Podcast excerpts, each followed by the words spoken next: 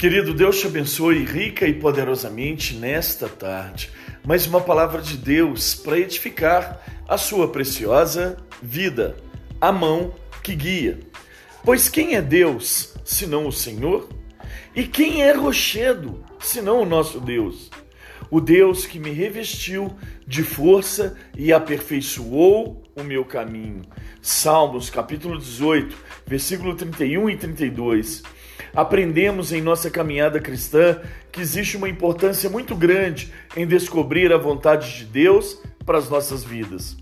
Esse pensamento nos leva a imaginar que só algumas poucas pessoas descobrem e outras procuram toda a vida sem encontrar.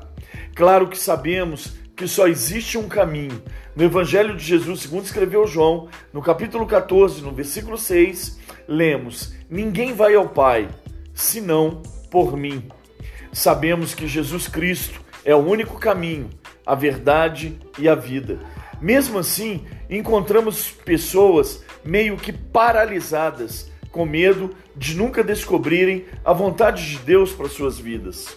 Em contrapartida, se analisarmos o versículo que lemos, o salmista declara uma visão com entendimento profundo sobre todas as nossas dúvidas. Afirma o salmista: Jeová é quem aperfeiçoa o nosso caminho. Em outra versão, lemos: Jeová endireita o nosso caminho. É claro que se estivermos ligados nele, não importa onde estejamos, os chamados do Senhor podem ir à frente, mesmo se não tiverem certeza de estarem no caminho certo, porque o Senhor vai endireitar os seus caminhos.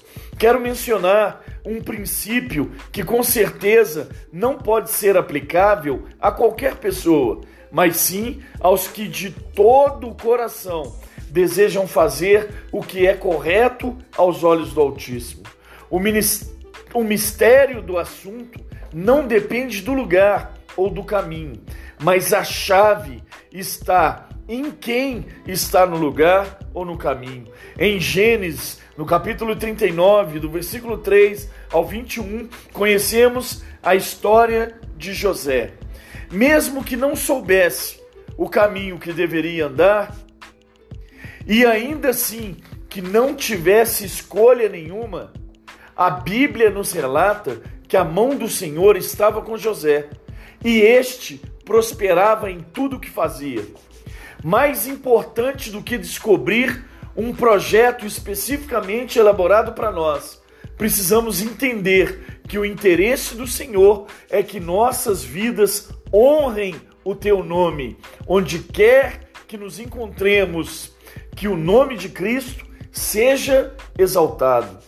Quero ressaltar que isso não tem nada a ver com o que fazemos, mas está diretamente ligado àquilo que verdadeiramente nós somos. Aqueles que desejam viver em santidade contarão com a mão do Senhor sobre suas vidas. A recompensa é ser útil no reino de Deus.